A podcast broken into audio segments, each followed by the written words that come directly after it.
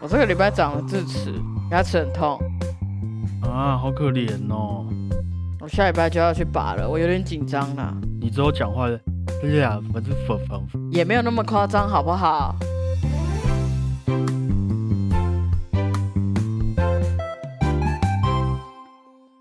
大家好，我是主播 Blue Tom。大家好，我是欧良果鹏，这个礼拜呢是七月的最后一周，同时啊也要慢慢解封了啊。你有没有想过，如果真的解封，疫情真的被控制下来，你也打完疫苗，你第一件事情最想要去做什么？我想要去六福村玩， 哇，好实际哦！没有了，只要能出去走一走就很好了。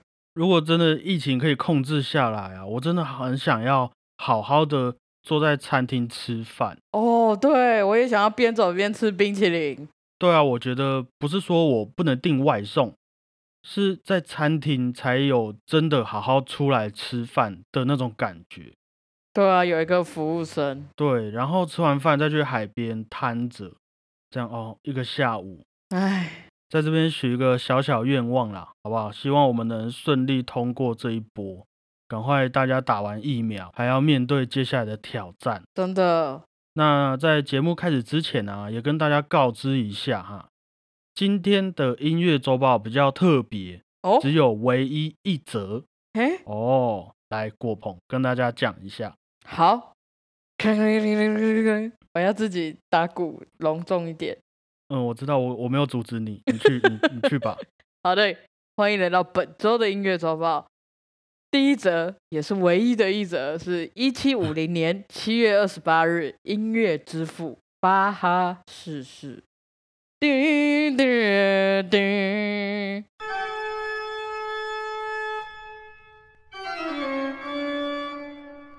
今年啊是巴哈过世的第两百七十一年了。哇哦，那这位音乐家，每次我们谈到他的时候，总是会觉得，哎，离我们特别的遥远，好像是非常伟大的存在嘛。嗯，但实际上啊，他也是一位实实在在、非常踏实在过生活的一个男人。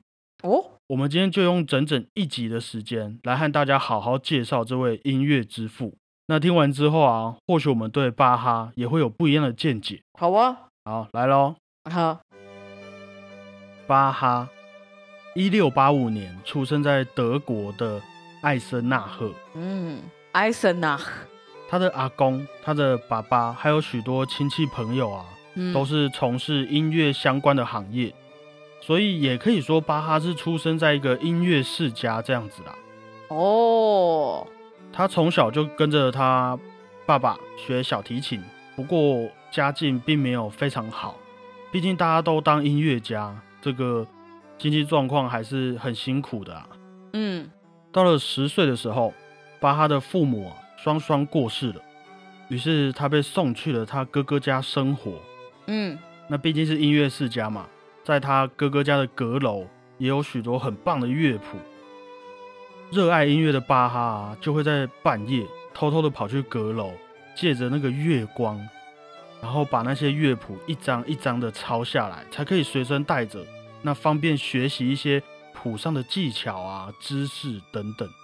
真的假的？这就是凿壁偷光欸诶，对啊，这个认真程度，你上次在很暗的地方看东西是看什么？ 看手机。但我也是看 YouTube，好吧。对啊，天哪！后来啊，巴哈的大嫂生了小孩，他的哥哥也因为没办法养起那么大一个家庭，于是把巴哈送去教会学校上课，顺便住宿。嗯，那在这期间啊，他也参加了教会的合唱团。哦，其实巴哈小时候据说啦，唱歌是还蛮好听的，哦，真的、哦有点，像是放牛班的春天这样子。哎、那这样很厉害哎，对对对，小孩子那种美声，但是到了青春期开始长喉结嘛，开始变声之后，那个教会的合唱团就让他退团，这样子，他就半自愿的退团。嗯、那有传闻说啊，因为这件事情，长大的巴哈让别人画他的肖像的时候啊，他都会穿高领的衣服遮住自己的喉结，以免触景伤情啊。真的、哦，真的有这种说法有这种说法。可是其实还有一个更有效的方法，就是吃胖一点。就看不到了。因为我看到这段故事的时候，我也有看一下自己的喉结，我其实也看不太到我自己喉结，所以哦，就也不用那么麻烦嘛。对啦对啦。 OK，那虽然巴哈变身啊，但是还是可以继续待在教会学校里面继续学习。于嗯，是他就跑去找了好几位师傅，跟着他们学习小提琴、管风琴还有大键琴这些乐器，哦，也继续的了解这些关于乐器的知识啊，还有在各种作品当中那些前辈作曲家所用的技巧等等。嗯，巴哈在学校毕业之后，也很顺利的在阿尔达斯特的一座新教堂担任管风琴师。嗯，那据说啊，他在这段期间曾经还用走的来回步行大约四百多公里，就为了听一场管风琴大师在吕北克的音乐会。四百公里用走的， Yes，用走的。但是巴哈不是管风琴师吗？他嗯，不是有工作吗？对啊，他就向老板请假了三十天。嗯，不过他却离职了四个月。什么意思？他可能错估他来回四百多公里的时间吧。 他本来只是想请一个月，可是不小心请了四个月了，因为失误走路，没想到要那么久，有可能。太扯了啦。可是这件事情啊，也变成他其中一件需要去上法院的事情。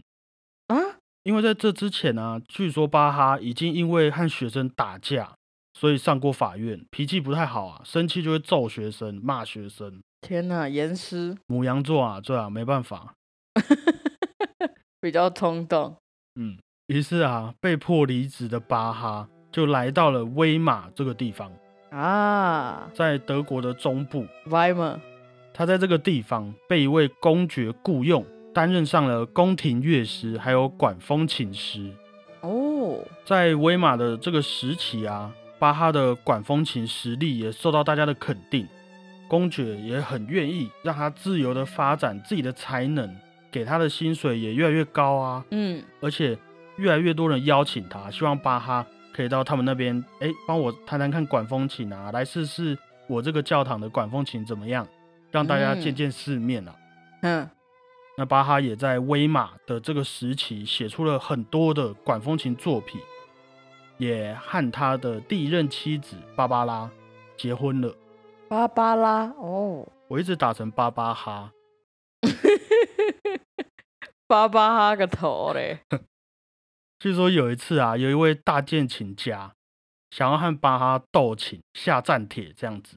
不过我没记错的话，后来那个人也知道说，哎、自己的实力不够，没有巴哈那么厉害，嗯不想要丢脸，就临阵脱逃了。操熟了，不要这样。没有了，没有，后来啊，原本在威马的公爵巴哈的老板嗯就过世了。嗯，那公爵的继承人啊上位，但是巴哈和新任的公爵相处的不太来，于是巴哈就请辞，来到了下一个工作环境，嗯也就是德国的科登。 ，Curtain，巴哈来到科登之后啊，就当上了宫廷乐长，就是音乐总监的意思啊。嗯他的团员啊，大概有二十位左右。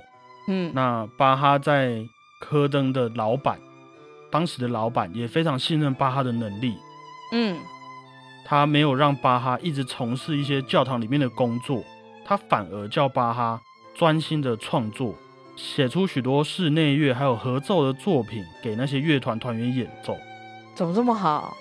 很好啊。也因为有这些资源啊，还有大家的认可，所以我们熟悉的一些巴哈的作品，比如说布兰登堡协奏曲，嗯还有他的一些小提琴无伴奏组曲等等的器乐作品，几乎都是在这个时期创作的，他不是写大提琴的、哦，小提琴也有都有都有。哦。那这个时候已经三十六岁的巴哈、啊，也在科登这个地方、嗯经历了他第一任妻子芭芭拉过世的事情。 啊，那过了一年多，巴哈也在这个地方娶了一位只有二十岁的第二任妻子谁？我以为玛格达莱娜。马格达莱纳。 对，大家要好好努力工作，好不好？在巴哈结婚之后，过没多久，他的老板科登的公爵也结婚了。嗯，那结婚之后发现说，哎，老板的太太啊，好像对音乐不怎么感兴趣。那当时科登这个地方的经济状况也不是很好，嗯，可能有一些费用啊，要去，譬如说要去买武器啊，要干嘛的。于是嗯就解散了巴哈的乐团。嗯，那巴哈也因为这个原因，就突然没什么事情可以做，想做的事情也没办法做，于是嗯他就开始寻找他下一个立足点。就在这个时候，德国的莱比锡来不及，圣多马斯教堂啊，开始要招募一个新的乐团指挥。啊，原本是要由当地的一些音乐家担任这个职位，嗯但是后来因为有一些人的推举，就找上了巴哈，于是就由巴哈担任这个教堂乐团的新的指挥。那巴哈也带着一家人一起搬到了莱比锡这个地方。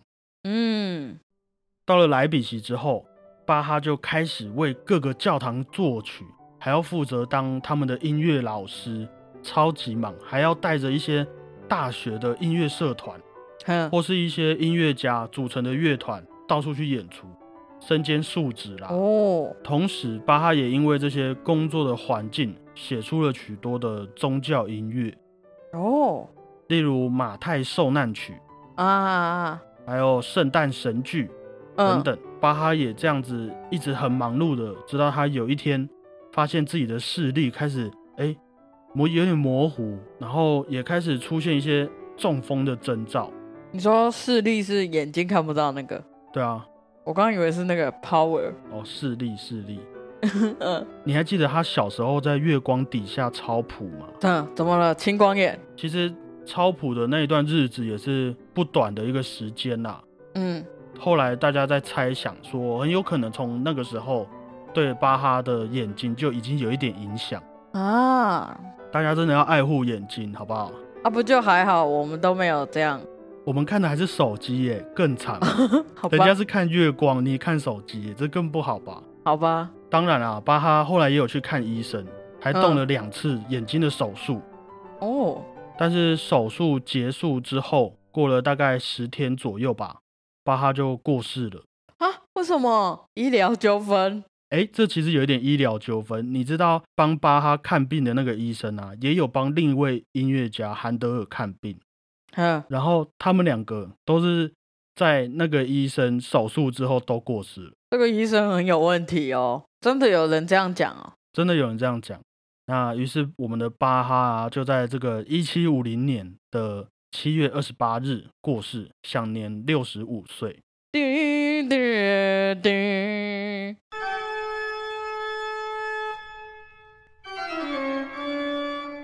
其实我们大概说完巴哈的故事之后，可以发现啊，巴哈的很多作品都不是为了要发表给听众，对不对？嗯，我刚刚没有讲说啊，谁听到他的曲子开始很嗨呀、啊，或是哦谁听到他的曲子觉得很有共感，可以抒嗯发自己的心情。嗯其实巴哈的作品更多的啊，是因为工作的环境影响，还有其实有很多是为了他自己的家人而写的曲子。哦，所以他是个爱家的男人。嗯，像是巴哈的第二任妻子那个玛格达莱娜，嗯，她的家里也是音乐世家，嘿，然后巴哈就听说，哎，我老婆好像很想要学钢琴，于是他就自己写了许多练习曲，把它编成一些册子，弄成两本书，就嗯变成了我们现在许多学钢琴的人在练习的巴哈初步练习曲。哦，那有点难呢。时代不一样，时代不一样。哦，好，还有一次啊，巴哈就在看他女儿，每天都在喝咖啡，每天喝，狂喝。他很怕女儿就因为这样身体出问题啊。嗯，于是啊，巴哈就写了一出咖啡清唱剧。那这部剧的剧情就是在描写一位父亲劝女儿不要喝太多咖啡的故事，也太家常了 吧？就是这么家常。当然、啊，他总共十个小孩，嗯他对小孩的栽培啊也是非常用心的，也为了儿子在音乐和乐器上的练习，创作出了许多练习曲、组曲等等。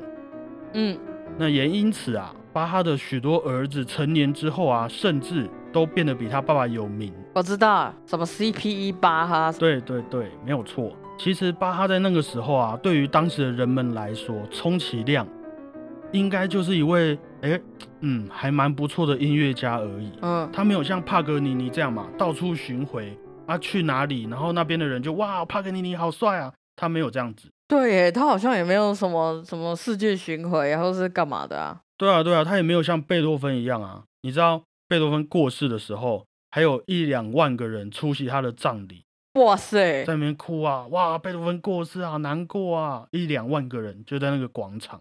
嗯，巴哈在过世之前啊，他原本的老板还在开会说，哎，那接下来是谁要顶替巴哈的职位， 就这样，处理一些工作上交接的事情，这样子。 就是很平凡这样，对对，很频繁。好可怜哦。甚至过了一百年之后，大家才想说，哎，要帮巴哈整理他的墓园，找来找去还找不到说哪一个才是巴哈的遗体，傻眼，直到他们到处去裁剪、去检验之后，哦，才找到一个正确的，应该是巴哈的遗体这样子。